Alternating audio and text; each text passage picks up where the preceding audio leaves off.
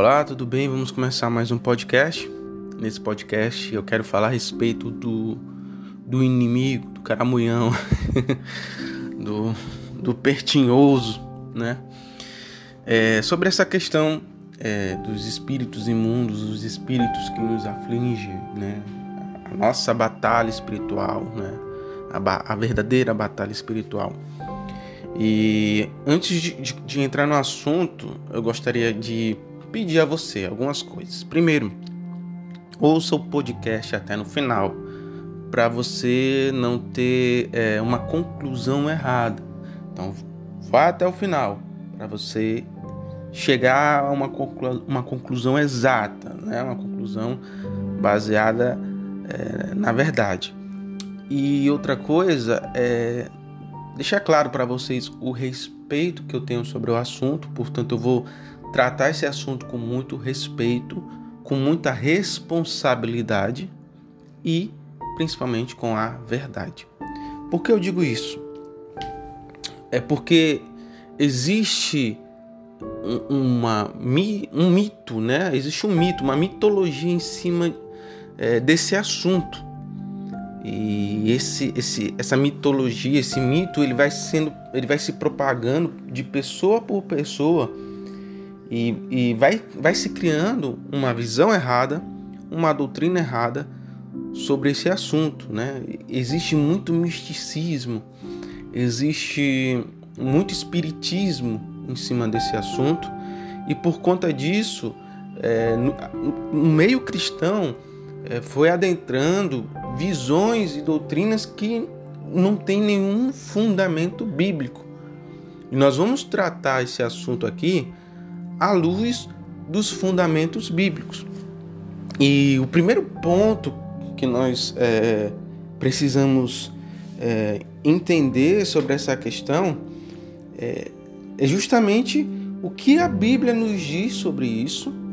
Baseado no que a Bíblia nos diz sobre isso, nós vamos avaliar cada doutrina ou cada pensamento que foi, foi aparecendo ao longo dos anos no meio da igreja. Ah, para realmente é, termos uma, uma luz, né? para realmente termos uma conclusão exata se isso é verdade, isso é mentira, até, até que ponto isso é verdade, até que ponto isso é mentira. Tá certo? É, e o primeiro ponto que eu quero que você é, entenda, né? É sobre a etimologia. Para quem não sabe, eu sou apaixonado por etimologia. Eu, eu amo etimologia. Desde o tempo, do tempo que eu fui obrigado a, a estudar hermenêutica, exegese, eu acabei me apaixonando pelo assunto da etimologia. Por quê? Ah, a etimologia ela vai dar um, um, um conceito certo a respeito de tal palavra. E a gente tendo a noção do que de fato aquela palavra representa, o que de fato ela diz, nós vamos entender o contexto. Ah, por exemplo, a Bíblia ela foi escrita em várias línguas, sobre a luz de várias culturas, não só da cultura é, hebraica, porque ao longo dos anos a cultura foi, foi mudando, houve, houve um sincretismo cultural, né? Ou seja, as, as, as nações, os, os povos foram foram se unindo, foram se abraçando e com isso foram é, compartilhando de sua cultura, de sua religiosidade e houve ali um sincretismo. É por isso que é, os judeus eles tinham naquela época uma distinção entre os judeus sangue puro e os samaritanos, que eram as outras tribos que haviam se se se contaminado, por assim dizer, se, envolv se envolveram com outras nações, casaram-se com outras nações, tiveram um relacionamento e foram absorvendo a cultura dessas outras nações. Então, os judeus se consideravam puros porque eles é, escolheram não se contaminarem. E essa era a, a briga daquela época entre os judeus e os samaritanos, por exemplo. Então, ah, quando você lê um texto não é, na Bíblia, O que você está lendo é uma tradução, certo? E essa tradução ela, ela, tem, ela tem várias mecânicas para poder ser traduzida. Uh, existem traduções que são baseadas no original, existem traduções que são baseadas em traduções e existem traduções que são interpretativas. Eu vou explicar o porquê disso. É porque, por exemplo, o hebraico. O hebraico é um pouco mais complicado de se traduzir, porque vem a questão cultural e a questão cultural ela, ela é imprimida na escrita também. É um, é um estudo que você pode fazer em relação à questão da, da, escrita, do idioma. Então, a, a cultura ela, é, é, ela, vai ser imprimida na escrita. Você vê no, nos tempos de hoje. O português que nós falamos hoje não é o mesmo português que se falava há 10 anos atrás, só um exemplo. Imagine há 50, 60, 70 anos atrás. Esse português ele, ele, ele muda com o tempo a partir, que a, a partir do momento que a cultura é transformada. Então, quando você lê uma Bíblia, por isso que é importante, algumas pessoas não se atentam. Algumas pessoas não se atentam. Mas é importante se atentar quando você for ler a Bíblia, saber qual é a, a tradução que você está lendo, né?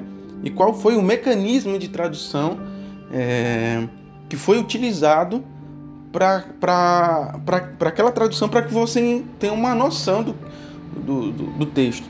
Porque existem palavras que, que existem em outras culturas, mas não existem na nossa. Por exemplo, no grego, a palavra amor, ela tem. Ela, amor para a gente só existe uma palavra, amor. Então a gente ama o pai, a gente ama a mãe, a gente ama os amigos, a gente ama os irmãos e a gente ama a Deus e amamos também a nossa esposa, o nosso o, o, o marido, o namorado. É uma palavra só, amor. Mas os sentimentos são são diferentes, né? Um sentimento paterno, um sentimento fraternal, há um sentimento é, religioso, há um sentimento romântico, mas a palavra é amor. No grego, existe uma distinção, por exemplo. Ágape, elos, filo. Essas palavras elas, elas representam amor, mas com sentimentos diferentes. Então, olha só como já existe uma diferença cultural e, e, e linguística nesse, quesito. No hebraico, mais ainda, porque algumas palavras elas não existem na nossa na nossa língua, no, no português, por exemplo, a Bíblia diz que Deus não é homem para que minta, nem filho do homem para que se arrependa. Ou seja, Deus não pode se arrepender. Mas quando você vai ler lá é, em Gênesis que Deus se arrependeu de teve um sentimento de arrependimento por ter feito homem e decidiu que iria destruir a humanidade, só que viu Noé e etc. Olha, Parece uma contradição. Um texto diz que Deus não pode se arrepender, o outro, diz, o outro texto diz que Deus se arrependeu. A questão é que os sentimentos aí não são o mesmo. O arrependimento que, que Moisés está dizendo a respeito da natureza e do caráter divino não é o mesmo sentimento, é, por exemplo, em Gênesis. Mas por que então a palavra que é utilizada é a mesma? É porque na nossa língua não existe uma palavra é, melhor que se aproxime da ideia. Então a palavra arrependimento ela ela ela está sendo utilizada em dois contextos, mas porém são aplicações diferentes. E nesses dois contextos, a palavra que é utilizada em hebraico são, são totalmente diferentes, só que não existem na nossa língua. Olha a dificuldade do, do, do tradutor em tentar exprimir uma ideia que não existe na nossa cultura. Tá entendendo? E por que isso é importante? Veja bem, quando se fala a respeito da Bíblia, você tem que entender o contexto cultural, você tem que entender a tradução, para enfim você entender de fato o que aquele texto está dizendo. Então, é, a palavra Satanás, né? A palavra Satanás, que significa é, adversário, né? É, é uma palavra. É, tem, tem do hebraico, mas ela também ela, ela sofre mutações no aramaico, que o aramaico é, é uma raiz do hebraico. Ou melhor, o hebraico é uma raiz do aramaico. Né? Só para você entender, não, não existe só um aramaico, existe, se eu não me engano, 12 aramaicos. Tendo o hebraico como raiz. Então, quando se fala hoje sobre hebraico, o hebraico que, que se fala hoje não é o mesmo hebraico da época de Moisés. É totalmente diferente. É, talvez hoje esse hebraico que, que é dito é conhecido como é, aramaico-hebraico, ou aramaico-judaico, que era o aramaico que Jesus falava. Né? Por exemplo, só um exemplo. A palavra Yeshua, Jesus, é uma palavra que é do aramaico judaico. Mas essa mesma palavra no hebraico, no hebraico tradicional, ela é diferente. Ela é Yoshua, que significa Josué. Então, Josué da Bíblia tem o mesmo nome de Jesus. Só que a pronúncia é diferente porque houve uma alteração cultural a respeito daquela palavra. Tá entendendo? Então, Satanás significa o adversário.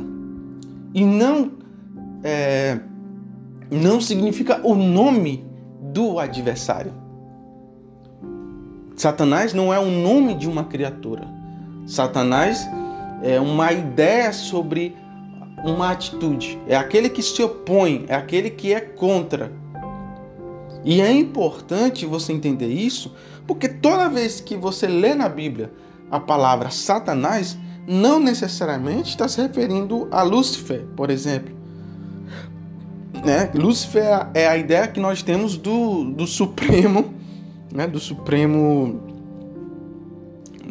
no meio dos demônios, né? Lúcifer é o, é o primeiro é o, é o primeiro que caiu e arrastou consigo os outros, né?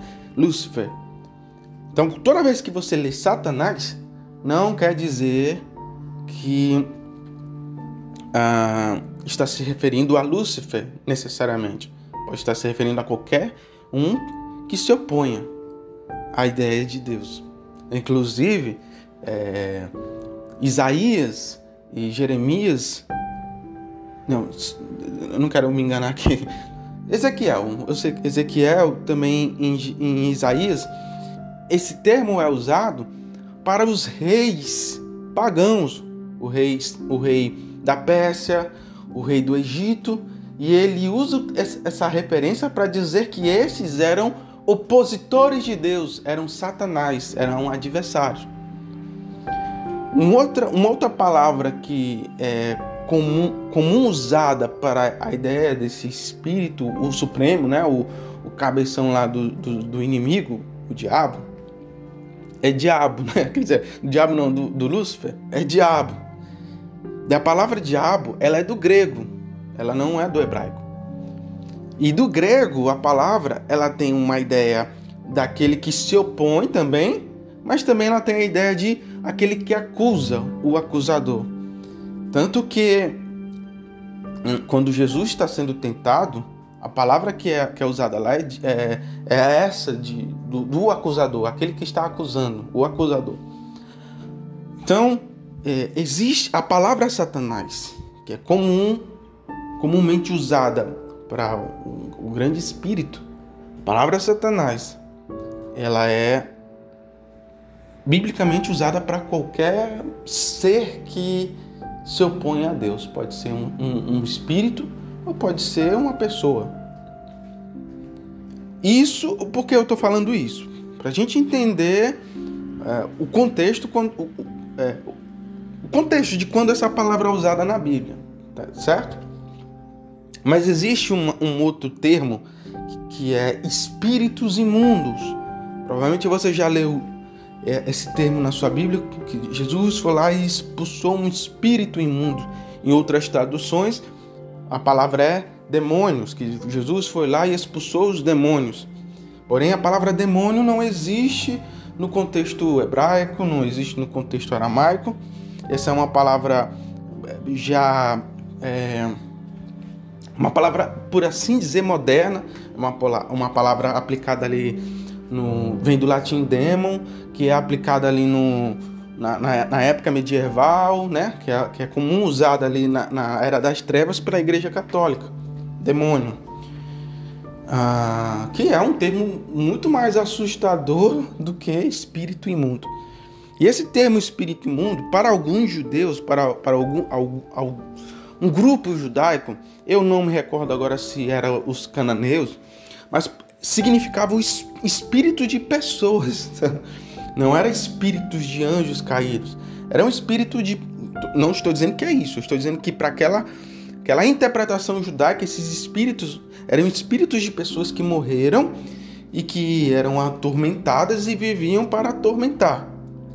Então, para, para alguns grupos judaicos, eles entendiam espíritos imundos como sendo espíritos de pessoas comuns que não foram talvez lá para o mundo dos mortos, porque no judaísmo não existe inferno, no judaísmo só existe o mundo dos mortos. Foram para esse lugar e atormentaram, atormentavam as pessoas. É, porém, e agora é onde eu quero entrar, Jesus traz uma, uma ideia muito mais ampla, uma ideia muito mais clara a respeito desse conflito espiritual a respeito dessa luta espiritual. E algumas verdades bíblicas nós precisamos nos ater aqui para a gente não cair em algumas, não, em algumas heresias que são pregadas por aí.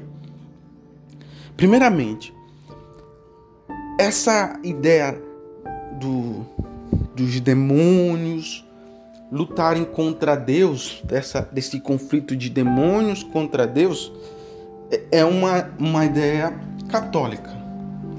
E na era das trevas, isso se difundiu de, de, de uma forma tão, tão perigosa e, e, era é, justamente essa intenção de causar, de causar o terror nas pessoas a, a, para que as pessoas pudessem é, se firmarem na igreja. Não sei se vocês já tiveram a oportunidade de ver a, a, a estrutura de uma igreja gótica. As igrejas góticas funcionavam de que forma? Do lado de fora da igreja, a igreja era construída né, com, esse, com esse tom sombrio, com é, imagens de, de criaturas horripilantes, né, criaturas horrendas, justamente para aterrorizar as pessoas que estavam fora da igreja. Ou seja, as pessoas olhavam para aquela imagem e sabiam que no mundo externo, no mundo fora da igreja, os demônios, os espíritos é que era, eram que dominavam, eram que, os que controlavam tudo. E as pessoas tinham medo, ficavam aterrorizadas, elas passavam pela igreja assustadas. Mas dentro da igreja gótica é diferente. Se por fora a igreja é assustadora, por dentro ela é divina, ela é angelical, ela é linda, linda, assim, de uma beleza que, que te traz paz, de uma beleza que te traz segurança. E a intenção era essa, para que as pessoas se sentissem bem dentro das igrejas e se sentissem aterrorizadas fora da igreja, para que elas tivessem a necessidade de ir à igreja é, sentir essa paz. E nesse período, é, foi a, a, teologia do medo, ela, ela, tom, ela tomou uma proporção, ela tomou uma forma que eu acho que eu até acredito que tenha saído do controle da própria Igreja Católica. Porque o que acontece? Para que as pessoas tivessem medo, para que as pessoas é, pudessem encontrar a paz na igreja, foram, foi construído, foi, foi arquitetado mitos e ideias a respeito dessas criaturas né, espirituais para que as pessoas simplesmente pudessem cumprir ali com, a, com, as, é, com os ritos da igreja, né, com, com as ordenanças da igreja. Por exemplo, o lobisomem, os gráculos. Os gráculos são as criaturas que estão nas catedrais góticas, né? E essas criaturas elas não são bíblicas, elas não têm nenhuma referência bíblica, que é aquele, aquele demônio com chifres, que né, parece um monstro, eu não sei nem como descrever com asas de morcego e etc. Não existe uma, uma, uma figura bíblica para os espíritos imundos, não existe uma figura bíblica para os demônios, mas eles criaram essa, essa imagem porque é aterrorizante. Então, tipo, se uma pessoa fugi, fugisse ali do contexto feudal, né? Ela fosse embora da, daquele lugar, é, a, o, o, lobisomem iria pela madrugada comer a pessoa. A pessoa não sei se vocês sabem, mas o, o mito do lobisomem, eles não, ele não ataca quem é batizado. Ou seja, se você é batizado na igreja, você não precisa se preocupar com o lobisomem, porque o lobisomem não vai te pegar. tá entendendo? Até sobre dízimos e ofertas, aquelas pessoas que não eram fiéis nos dízimos e nas ofertas na igreja, certo tipo de criatura não poderia ir lá e destruir a vida dela. Então, se você estuda a teologia do medo, né, essa, essa teologia que, que criou raiz ali no, no período das trevas da igreja, você vai ver que não tem nada a ver com a, o que Jesus está falando, o que a Bíblia ensina e etc. Mas foi criado para que pudesse causar terror e em, muitas igrejas é, evangélicas, eu nem digo protestantes, mas igrejas evangélicas, acabaram é, hoje abraçando esse tipo de ideia. Um tempo atrás surgiu uma, uma moça chamada Rebecca Brown e ela escreveu vários livros a respeito de guerra espiritual de batalha espiritual. E nesses livros de guerra de batalha espiritual e etc., ela citava essas criaturas. Ela, ela trouxe de volta essas ideias de demônios, de vampiros e etc. E muita, ela se diz evangélica, e muitos evangélicos começaram a abraçar as ideias da Rebeca Brown como se aquilo ali fosse algo bíblico e nós estamos vivendo numa verdadeira guerra espiritual muito louca e as pessoas começaram a ter atitudes loucas sem nenhum fundamento bíblico. E o final da história da, da moça que escreveu esse livro era Anjos, Demônios, Batalha Espiritual, etc. O final foi que ela acabou ficando louca. Ou seja, a referência que eles tinham a respeito de batalha espiritual era de uma mulher que estava psicologicamente perturbada. E se de fato era uma batalha espiritual, ela perdeu, porque ela ficou louca. Os últimos dias da vida dela foi no manicômio. Então nós temos que ter esse cuidado para não fantasiar. Isso acontece muito em relação ao sincretismo religioso. Muito do que as pessoas entendem hoje por batalha espiritual elas trouxeram lá do candomblé, elas trouxeram do espiritismo, elas trouxeram do misticismo, elas trouxeram lá do satanismo. Tudo isso elas tem gente que usa o satanismo como referência. Ah, porque o, a, existe uma, um, uma religião satanista e eles fazem lá os ritos dele. Nós temos que ter cuidado com os ritos dos satanistas, porque senão vai pegar na gente. E não existe nenhum fundamento bíblico para isso.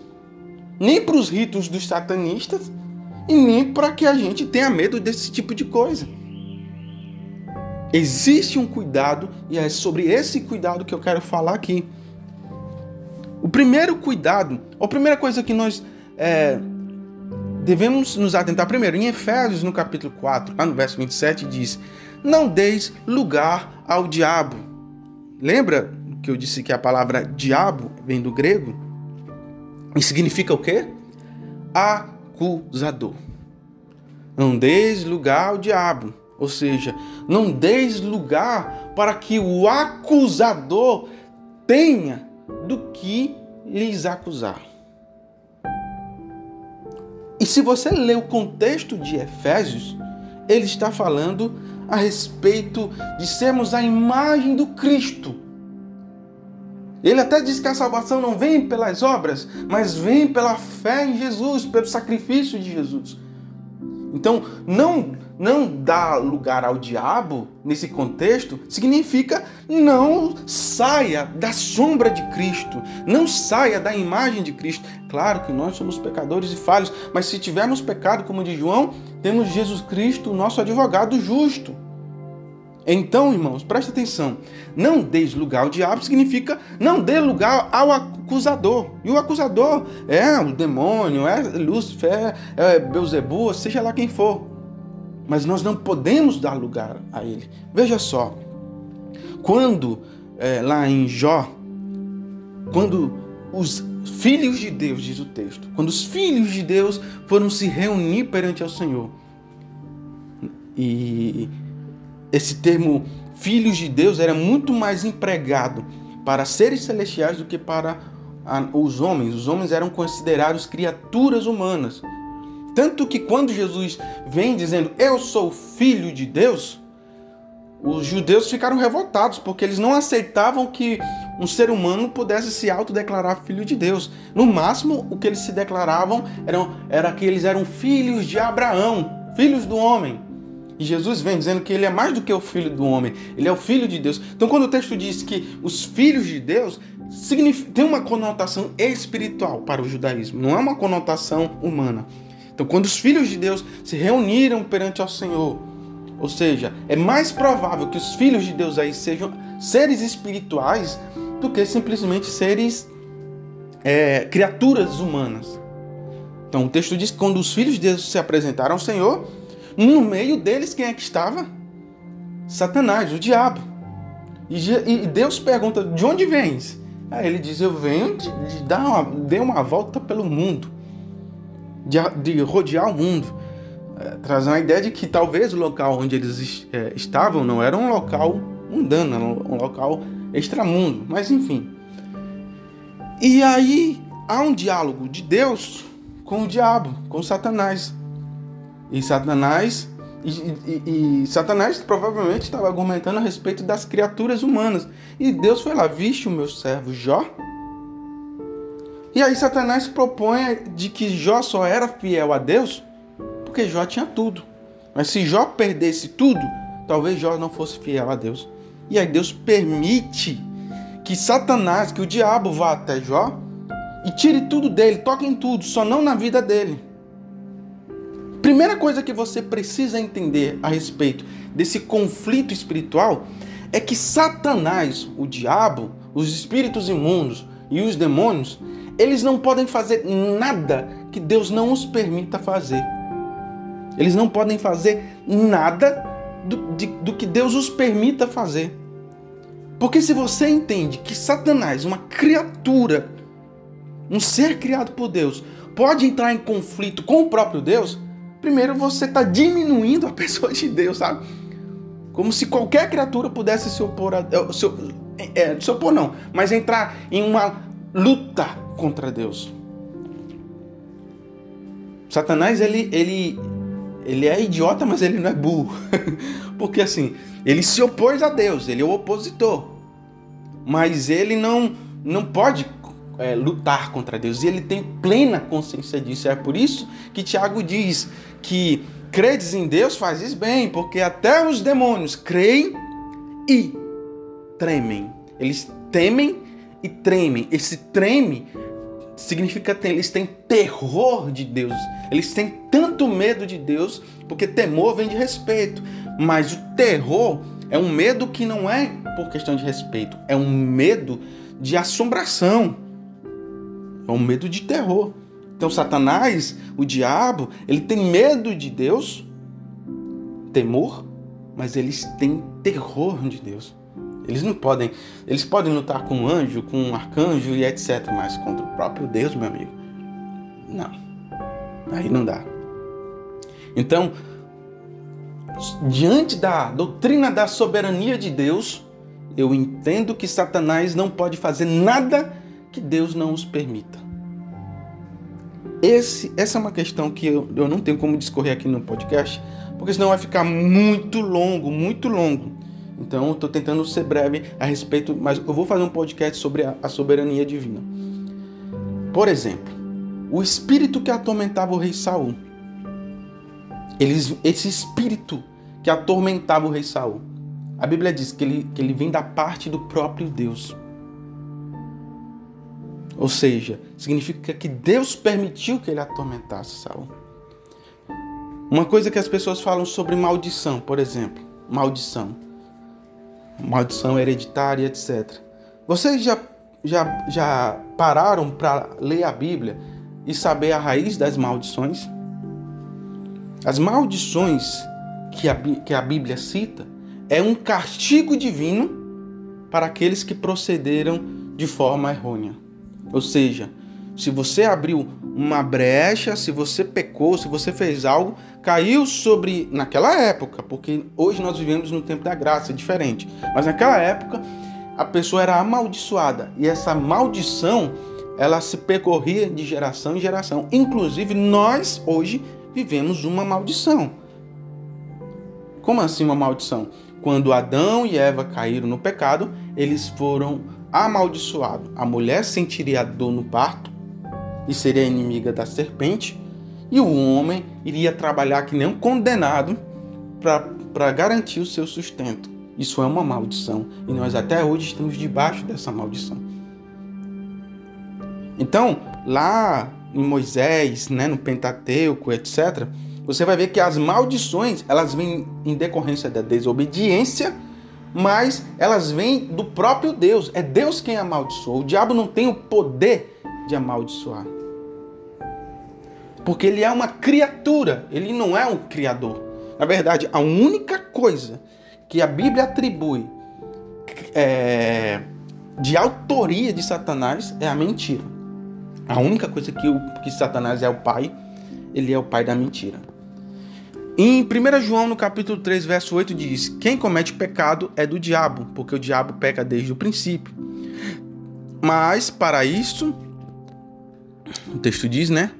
Para isso, o Filho de Deus se manifestou para desfazer as obras do diabo. O diabo, o acusador, ele é pecador, ele peca desde o princípio. Então, existe sim uma ideia de que existe um conflito espiritual, certo?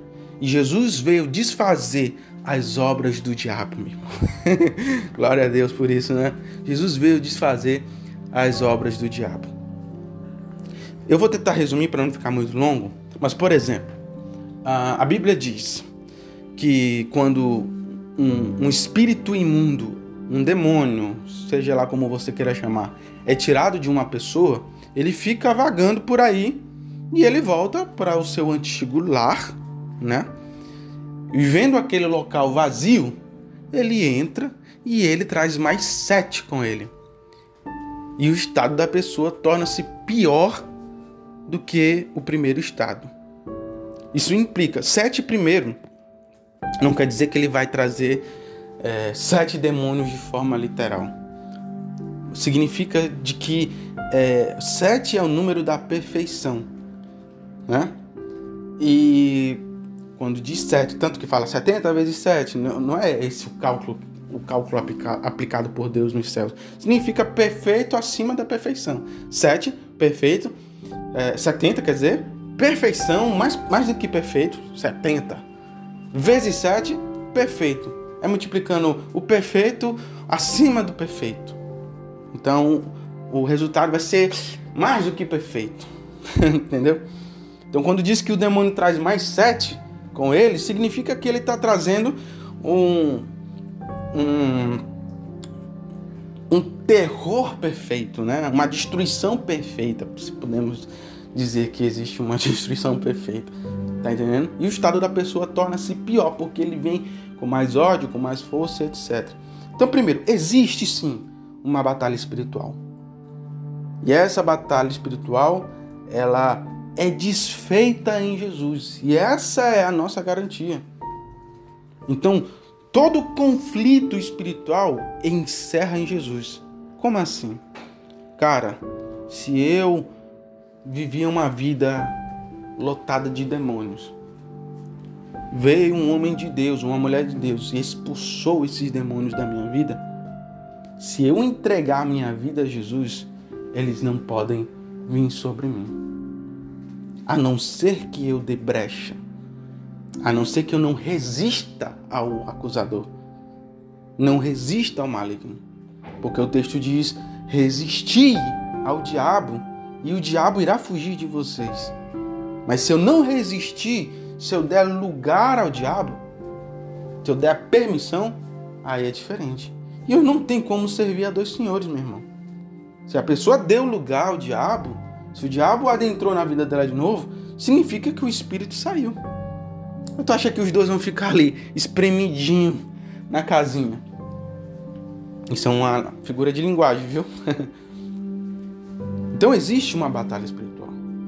E o apóstolo Paulo fala que a nossa guerra não é contra a carne, não é contra o sangue, mas a nossa guerra é contra os principados e potestades que atuam nas regiões celestiais, no mundo espiritual. Mas existe uma, uma armadura para essa batalha. Existe uma, uma armadura que nos faz estarmos prontos para essa guerra. Capacete da salvação, a espada da fé, né? a, a couraça da justiça e etc. Que isso significa que estamos na sombra de Cristo. Estamos em Cristo. E quem, tá em, quem está em Cristo, nova criatura. Você não tem que temer o diabo, porque você está em Cristo. A não ser que você não esteja em Cristo. As pessoas que temem ao diabo, elas sabem que não estão em Cristo. E é por isso que elas temem. Nós já temos uma vitória. A vitória em Cristo. Sabe qual é a parte mais triste para Satanás? É que ele já sabe que ele é um derrotado. Ele sabe disso, ele sabe qual é o fim dele. Ele não é cego, ele já, ele não é cego nem surdo. Ele já leu nas escrituras, ele já ouviu um, um pastor ler também. Ele sabe qual é o fim dele. Mas aqueles que estão em Cristo também sabem qual será o seu fim. Então, a teologia do medo, a teologia do medo, ela não tem força quando ela se depara com o verdadeiro evangelho, de que Cristo desfez as obras do diabo, de que Cristo foi enviado para desfazer as obras do diabo, de que Cristo levou sobre si as nossas dores, as nossas transgressões, as nossas enfermidades, as nossas maldições e o castigo que nos traz a paz, como diz o profeta, está sobre ele e sobre as suas feridas nós somos sarados. Ponto final. Acabou a história. Em Cristo nós obtemos a vitória. Em Cristo nós somos redimidos. Em Cristo nós somos perdoados. Em Cristo nós somos curados. Em Cristo nós somos é, livres das maldições. E qualquer doutrina que ensine o contrário, ela é errada. Qualquer doutrina que diga assim, e você precisa ter muito cuidado com isso, que diga, tá, você aceitou Jesus, mas para quebrar essa maldição, você tem que quebrar sete galhos. Tá, você aceitou Jesus, mas para quebrar essa maldição, você tem que voltar ao seu passado. Tá, você aceitou a Jesus, mas para quebrar essa maldição, você tem que dar a volta numa árvore. Eu sei lá o que, que, que tipo de rituais eles possam inventar. Não! Em Cristo, em Jesus, toda e qualquer maldição é quebrada. Em Cristo e Jesus nós somos libertos. Nós expulsamos os demônios da vida das pessoas em nome do Senhor Jesus, porque há poder nesse nome. Quando eu tenho um encontro real e verdadeiro com Cristo, eu sou liberto. Como aquela mulher que encontrou Jesus e todos os demônios que estavam, todos. Lembra do, do jovem Gadareno? Que encontrou a Jesus e a legião de demônios que havia sobre aquele rapaz saíram. Sobre aquela, aquele homem coxo que estava com o demônio, sobre o mudo que estava com o demônio. E quando Jesus expulsou o mal, voltou a falar, voltou a andar, voltou a enxergar. Quando Jesus entra na nossa vida, todo mal sai.